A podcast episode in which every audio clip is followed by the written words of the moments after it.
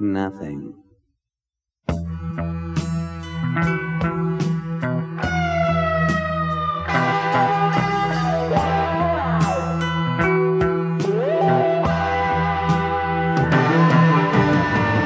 I love the dead before they rise. No farewells, no goodbyes. I never even knew your now rotting face. While friends and lovers mourn your silly grave, I have other uses for you, darling.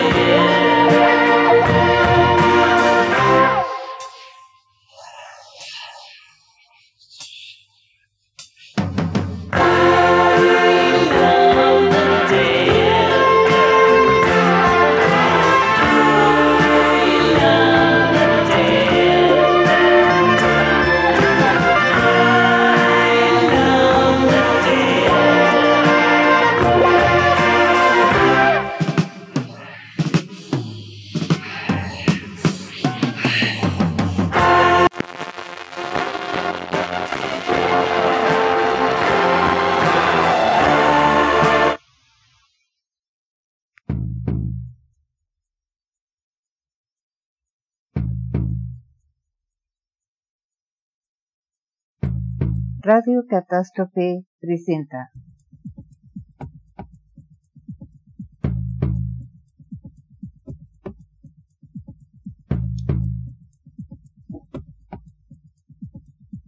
La hora macabra.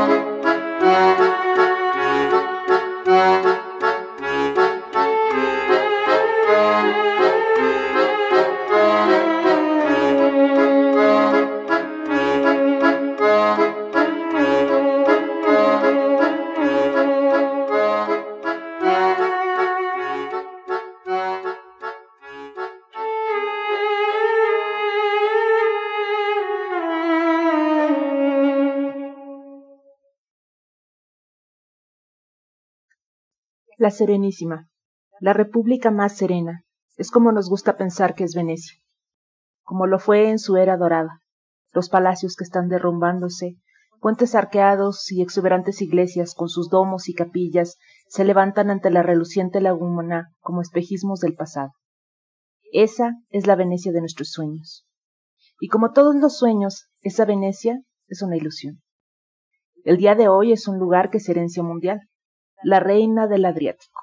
Atrae a miles de turistas cada año, y aún así, pocos cruzan las brillantes aguas y visitan Lazareto Nuevo Island, con su vieja estación para la cuarentena, un hospital altamente amurallado y un cementerio repleto con los huesos de las víctimas de la plaga de los siglos XVI y XVII. La vida no siempre ha sido serena en la Serenísima, como bien entendió el doctor Mateo Borrini, mientras dirigía una excavación en el cementerio en el 2006. El antropólogo forense se encontró perplejo con un esqueleto en particular. ¿Por qué? se preguntó. Hace cuatro siglos se había enterrado a alguien con un ladrillo en la boca. Su búsqueda por una respuesta fue apoyada en el 2009 por la Sociedad del National Geographic y lo llevó a descubrir la leyenda de los puertos que mastican, los vampiros causantes de la plaga, que sólo podían ser detenidos poniéndoles piedras o ladrillos en la boca. Ellos son solo una de las múltiples especies que se han levantado de la larga y evolutiva historia de los vampiros. Sigue sus pasos y terminarás en una de las pesadillas más profundas de nuestro remoto pasado.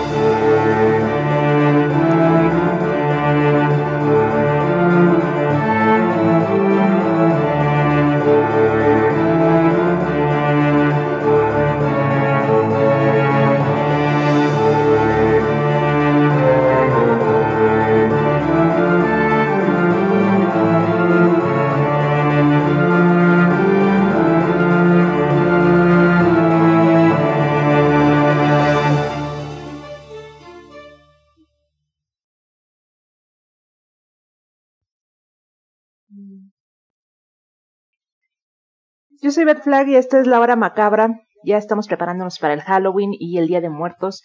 Yo estoy haciendo la maratón de las casitas del terror de los Simpsons y ya empecé a decorar mi casa, y en realidad solo consiste en sacar las cosas macabras de donde permanecen escondidas o semi escondidas el resto del año. La verdad es que me encanta comprar cosas en estos días, pero desafortunadamente creo que cada año se pone más caro el asunto. Así que hay que entrarle al reciclaje de muertos, excepto en el caso del pan, porque sería muy asqueroso. Aunque sí, les confieso que como yo no puedo comer azúcar, compro calaveritas de azúcar todos los años y de chocolate y así, la que me guste, y se quedan ahí por años. Cada año las pongo en la ofrenda y este, pues como es azúcar se queda ahí toda dura. Esta noche les voy a platicar sobre mi tema sobrenatural favorito, que son los vampiros. La primera parte que les leí es eh, del libro Forénsica Vampira de Mark Collins Jenkins para el National Geographic sobre una investigación realizada, eh, como lo dice en 2009, sobre esqueletos encontrados en Venecia acusados de vampirismo. Muchas de las ideas que tenemos hoy en día sobre los vampiros han sido influenciadas, como ya lo hemos platicado muchas veces, por el cine de vampiros, que ha hecho múltiples cambios a lo que originalmente plantea la novela de Drácula, pero sobre todo a las creencias originales, es decir, al folclore vampírico. Por ejemplo, nuestra idea de que los vampiros son hombres de alta sociedad bien vestidos y educados realmente no era común. No es hasta los 1700 que la gente en Europa creía que los vampiros eran en general granjeros, comerciantes y gente del pueblo. Esto tiene sentido si pensamos que eh, en caso de epidemias, ataques de animales y enfermedades en general, el pueblo era el que estaba obviamente más desprotegido y susceptible. Eh, sin embargo, un personaje histórico cambió la idea de que los nobles eran ajenos al vampirismo y puede haber dado una clara idea a Bram Stoker sobre el personaje principal de su novela, Drácula. Mucha gente, eh, obviamente durante todos estos años, ha pensado o ha aludido a que Black Tapes es la máxima influencia que tuvo eh, Bram Stoker para escribir Drácula. Es cierto que eh, hay algunas cosas que tomó eh, Bram Stoker sobre la mítica Transilvania, pero también hay que recordar que Black Tapes era finalmente un príncipe, héroe nacional, que desde este lado del charco se veía como un salvaje, pero también mucho de lo que decían sobre él venía del hecho de que había vencido a muchos de sus enemigos, por eso se le considera allá un héroe nacional. Y en vida jamás, jamás se le acusó a Black Tapes de ser eh, un vampiro o de cometer ningún acto de vampirismo. Muy diferente de la princesa Eleonora Elizabeth Amalia Magdalena von Lowski, también conocida como la princesa vampiro.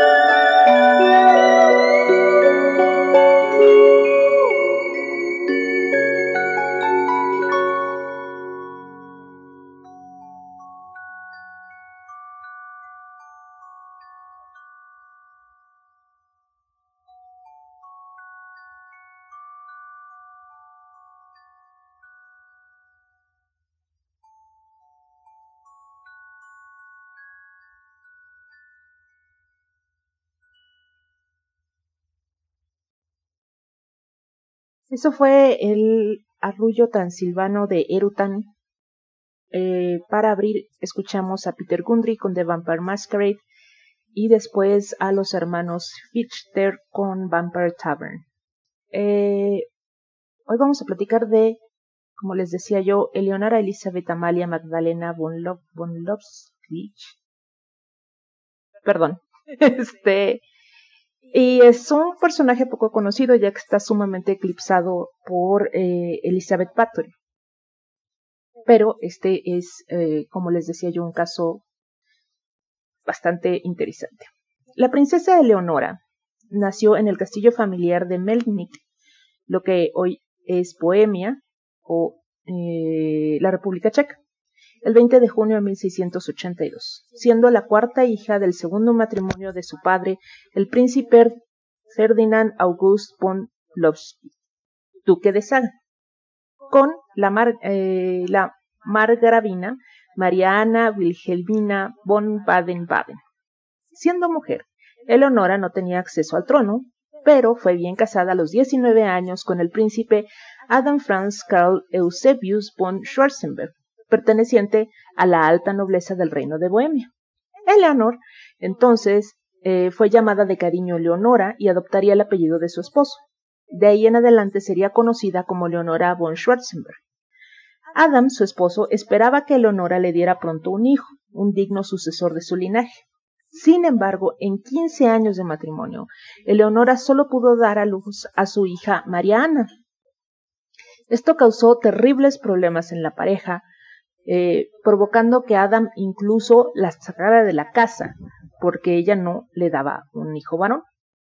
Ella, desesperada por tratar de cumplirle a su esposo, él eh, recurrió a todo tipo de remedios, bueno, desde todo tipo de doctores de la época que le recomendaban cosas como baños termales, hasta remedios pues más propios de la brujería de la época, como beber leche de loba o semen de cachalote.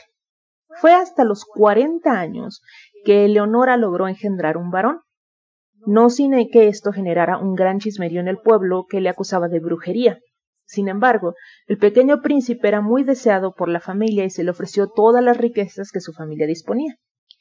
En 1732, su padre, el príncipe Adam, muere en un accidente de cacería cuando se cruza estúpidamente en la línea de los que disparaban, eh, otros nobles que disparaban a los animales. Ahora sola, Leonora tenía que cuidar a su hijo de 10 años y toda la fortuna familiar que su esposo tenía invertida en montones de negocios. Sorpresa para todos, sobre todo en la época, Leonora siendo una mujer, logró, sin mayores problemas, eh, manejar todos los negocios e incluso hacer todavía más dinero del que ya tenían.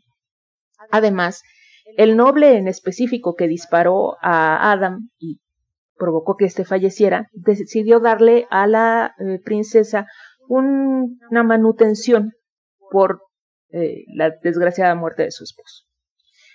Todo iba razonablemente bien, hasta que repentinamente la salud de Leonora empezó a decaer.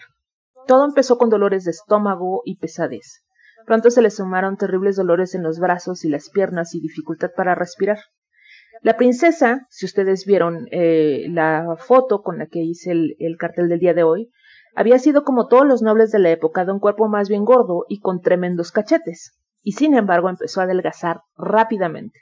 Ya no era necesario usar el polvo blanco de la época para maquillarse porque su piel pronto palideció más de lo normal. Eleonora perdió el apetito y cayó en cama.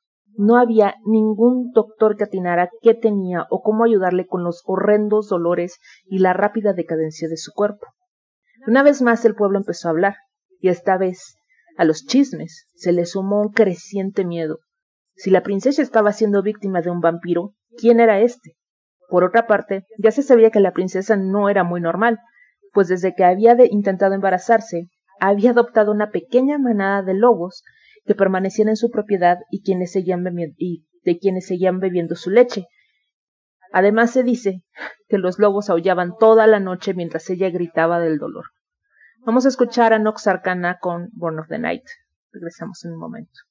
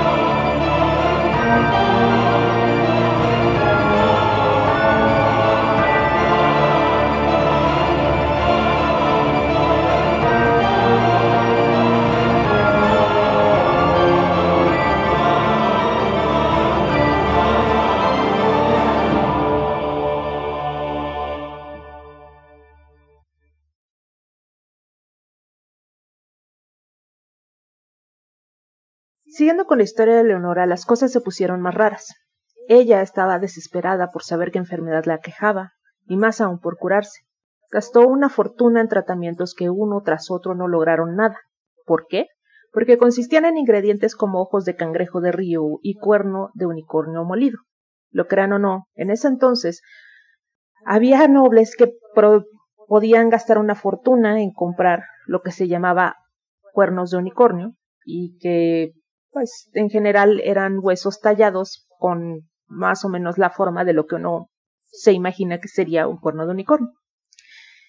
Por su parte, Leonora creía que el tabaco era una medicina, por lo que pagó una fortuna por importarlo y fumaba constantemente. Luego, en 1740, hubo un brote de peste en Viena y a pesar de su pésima salud, Leonora se fue a vivir ahí para proteger a su hijo que vivía allá. Así que ahora tenemos a una mujer noble que llega a una ciudad nueva, con una inexplicable enfermedad que la hace verse increíblemente pálida y delgada, tiene dolores inexplicables y vive en un castillo con lobos. Al mismo tiempo, la peste está empezando a correr por la ciudad. Tratando de acallar los rumores en Viena de que la princesa podría estar vampirizada, Su Majestad Carlos VI, que era su pariente, envió a su propio doctor a revisar a la princesa. Por desgracia, el médico de Su Majestad tampoco logró saber a tiempo qué pasaba con Leonora, y ésta falleció el 5 de mayo de 1741. Los sucesos extraños no pararon ahí. El féretro de Leonora fue trasladado esa misma noche a Bohemia para hacerle una autopsia a la princesa, algo muy fuera de lo común en ese entonces y más aún en el caso de la nobleza. Según el profesor de estudios de medios de la Universidad de Viena, Rainer Maria Koppel, el resultado de la autopsia fue desconocido para el público y solo se le entregó a la corona. Sin embargo, se tomaron precauciones. El corazón de Leonora fue extraído de su cuerpo y enterrado junto a su marido. Sin embargo, el resto del cuerpo de la princesa fue enterrado por su parte en un ataúd que cargaron doce hombres pobres y depositado a mitad de la noche en la capilla de San Jorge de Seski bajo la hermética bóveda de cemento. Sobre la tumba hay una placa con un cráneo y dos huesos cruzados. El cráneo porta una pequeña corona y dice recen por el alma pecadora de Leonora. No hay ninguna otra identificación de quien yace ahí fuera una princesa. La idea de que había vampiros que mordían sus mortajas en la tumba y salían a matar a su gente y propagaban enfermedades no murió con Eleonora. Le tomó a la corona cinco años más prohibir que la gente desenterrara cadáveres para clavarles estacas, quemarlos, ponerles piedras o ladrillos en la quijada, etc. Y aun con la prohibición, cuando la situación se volvía desesperada, no faltó la turba de gente que acudió al cementerio a hacer justicia. Ahí termina la historia de Leonora. Desde las precauciones que se tienen con los vampiros, seguramente haberle sacado el corazón habría prohibido que se levantara de entre los muertos. Pero un dato curioso es que la sangre real de Leonora y su familia continuó por muchas generaciones. De hecho, hoy en día una de sus descendientes es ni más ni menos que la reina de Inglaterra. Y si alguien me dijera que la reina también tiene lobos y se ha mantenido viva en base a oscuros secretos de magia y beber sangre, francamente no lo dudaría mucho.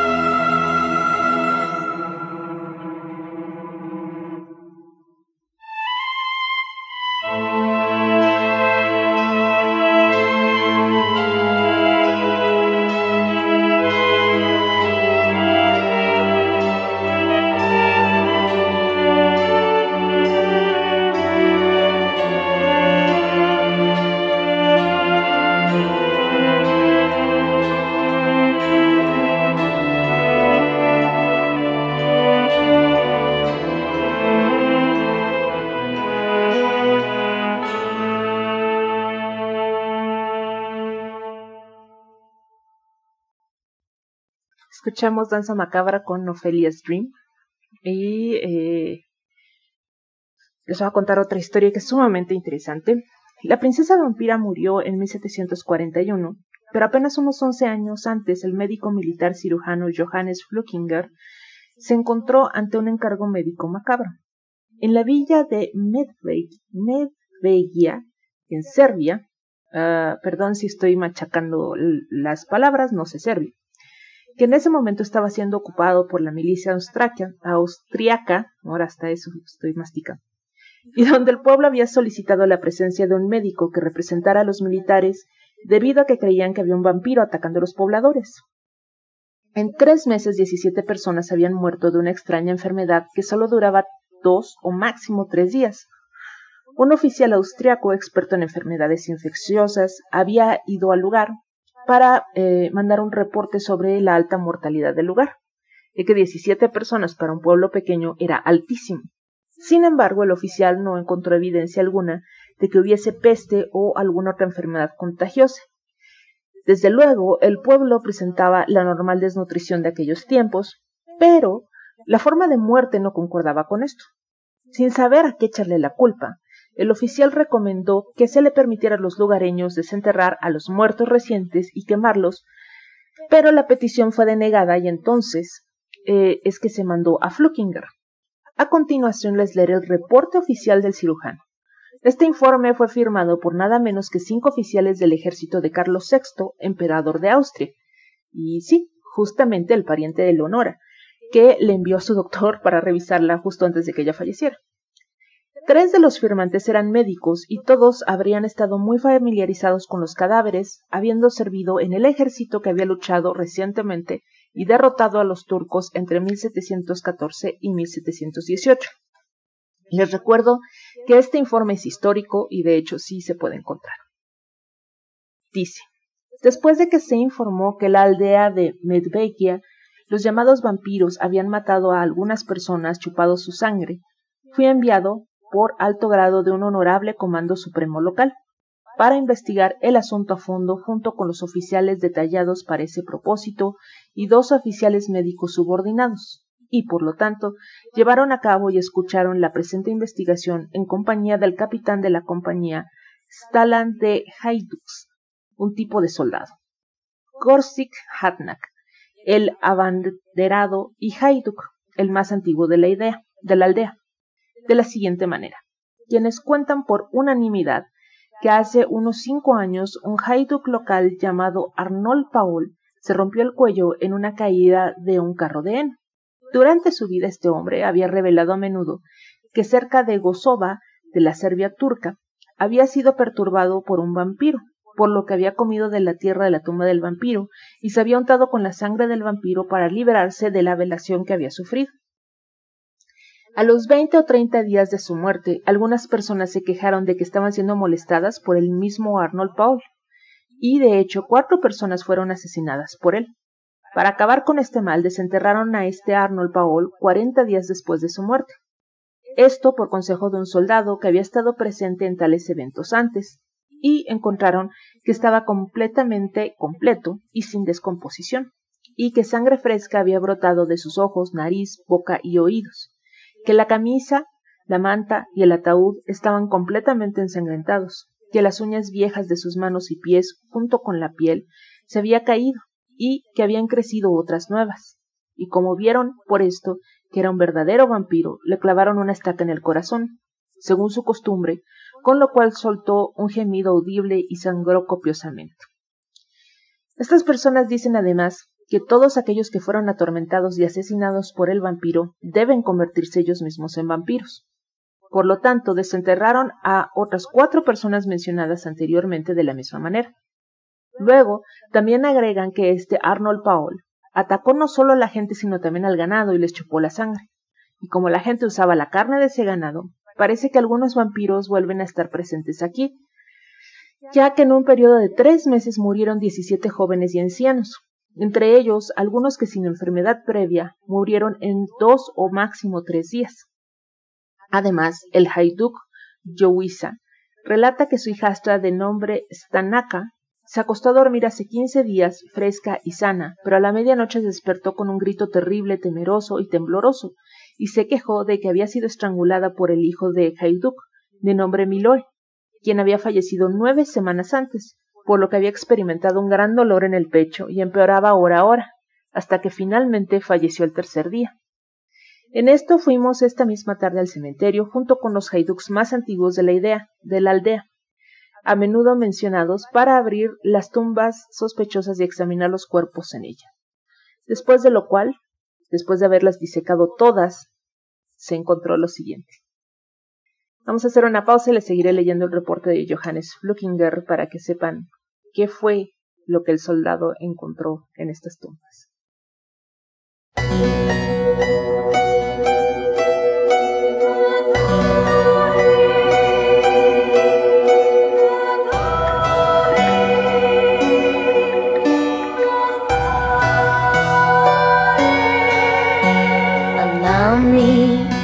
introduce myself, though I fear you've heard my name, that you've heard the story of Countess Bathory.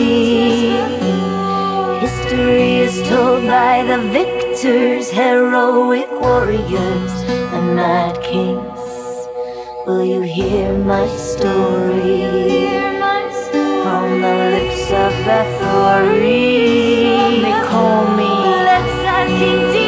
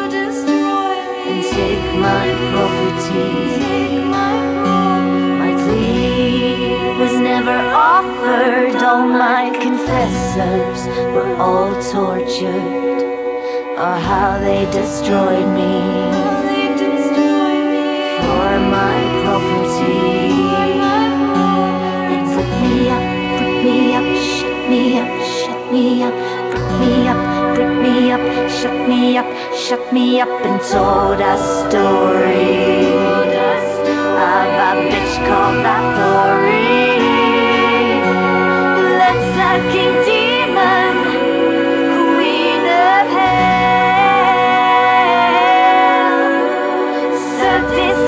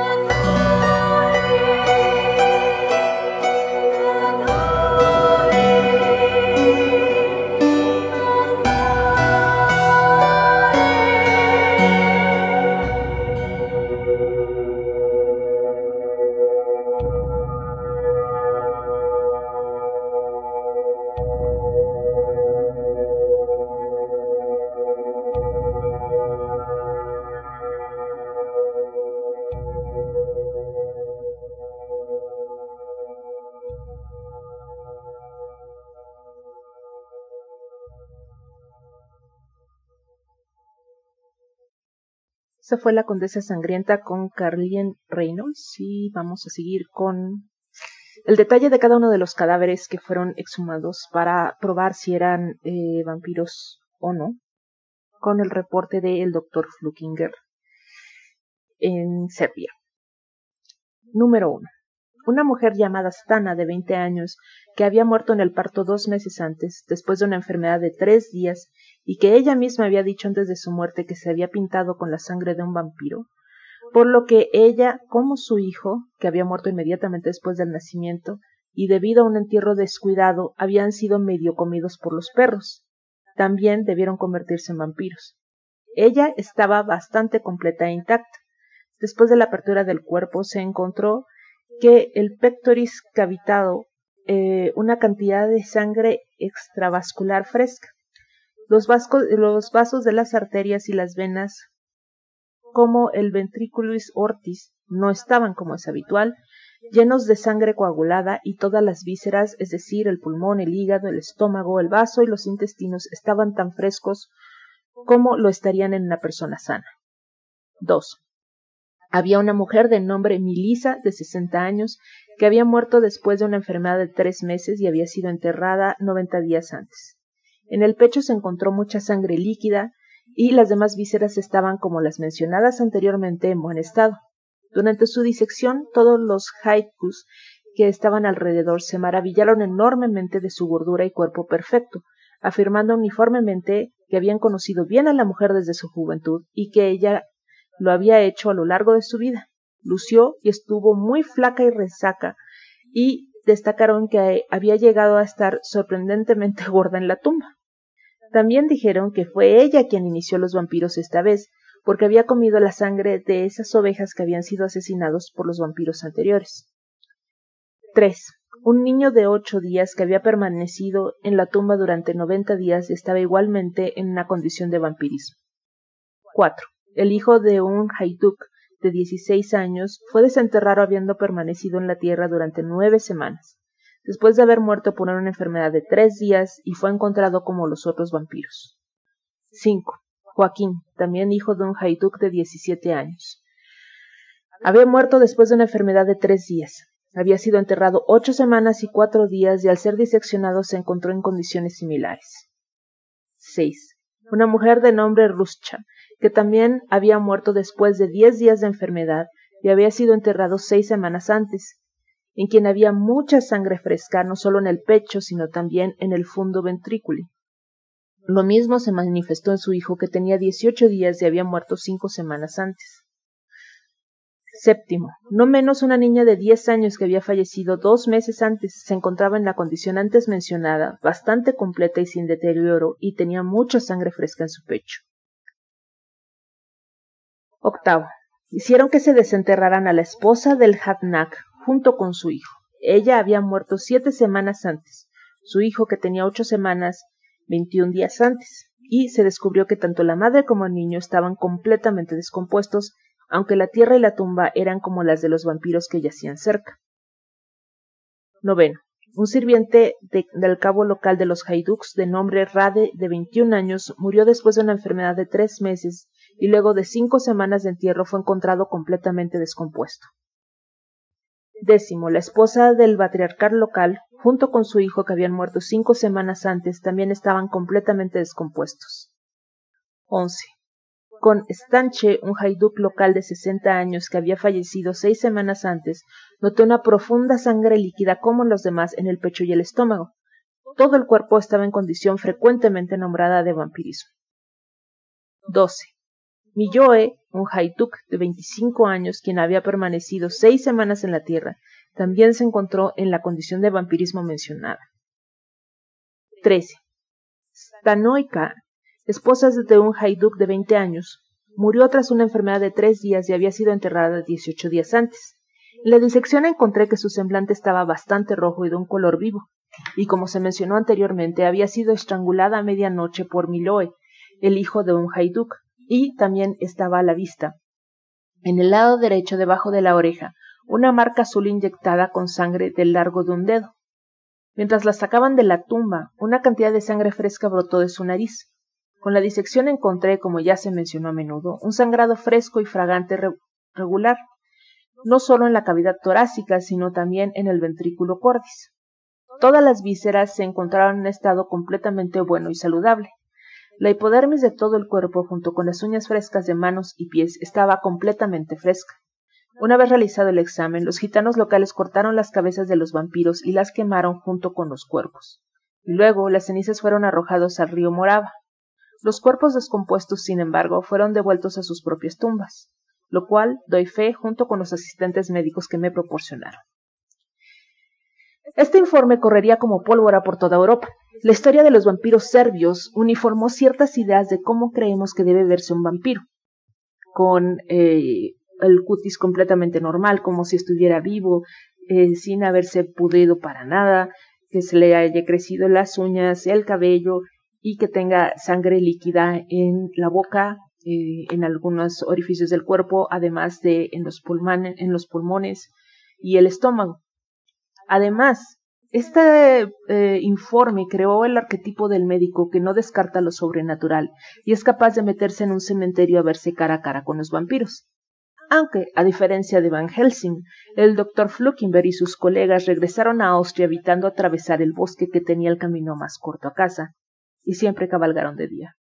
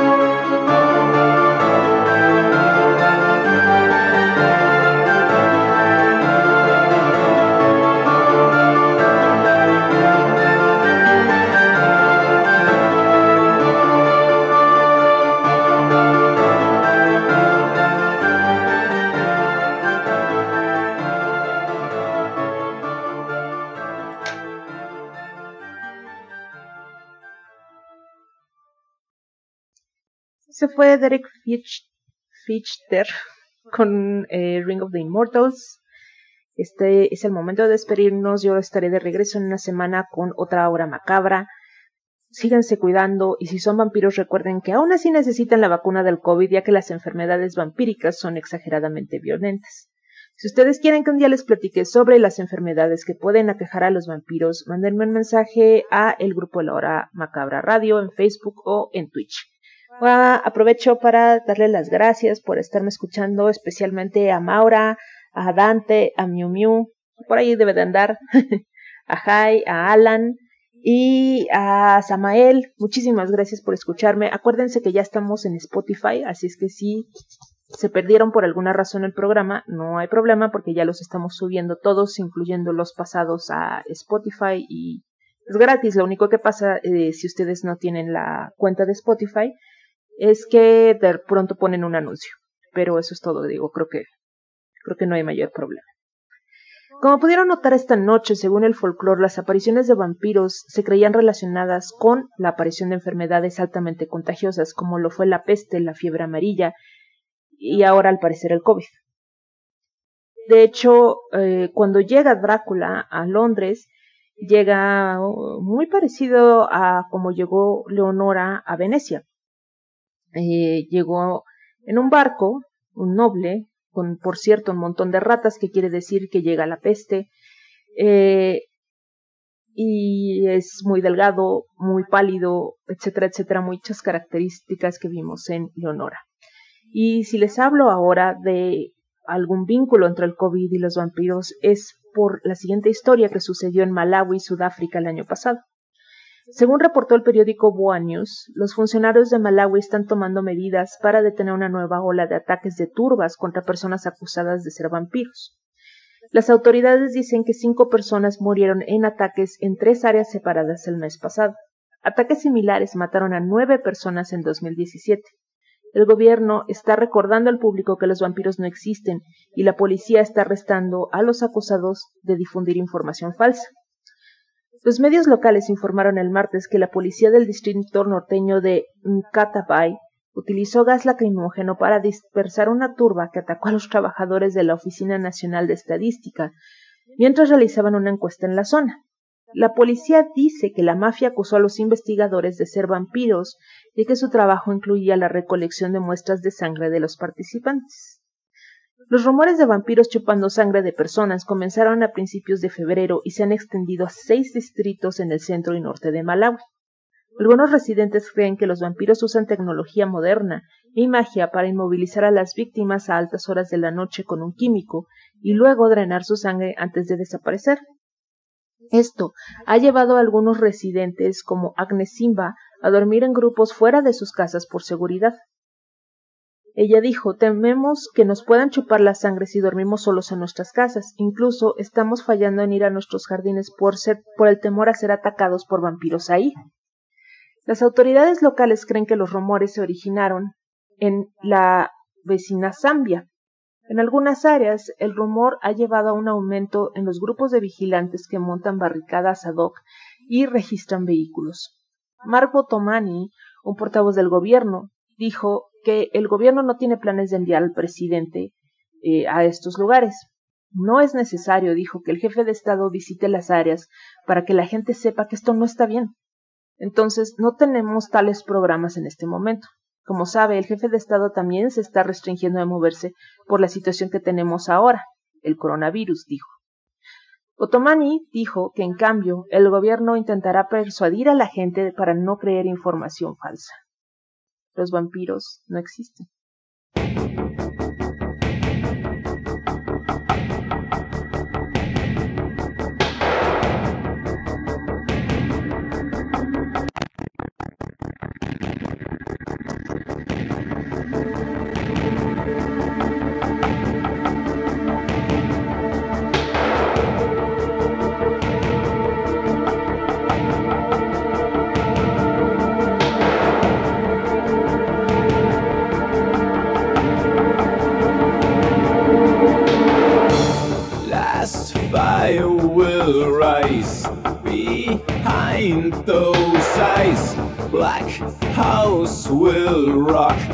Blind boys don't lie. Immortal fear, that voice so clear through broken walls that scream I hear. Cry,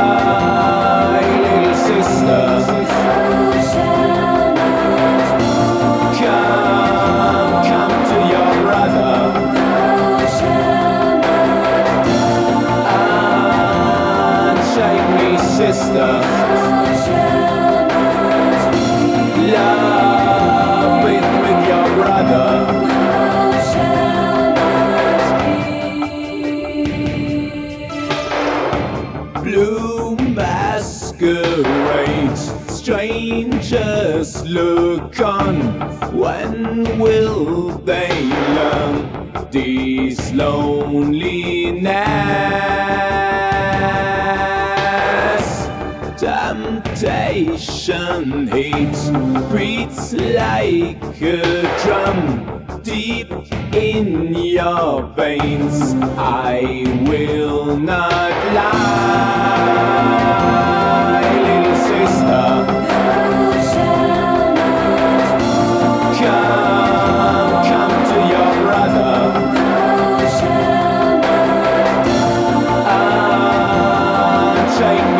Me,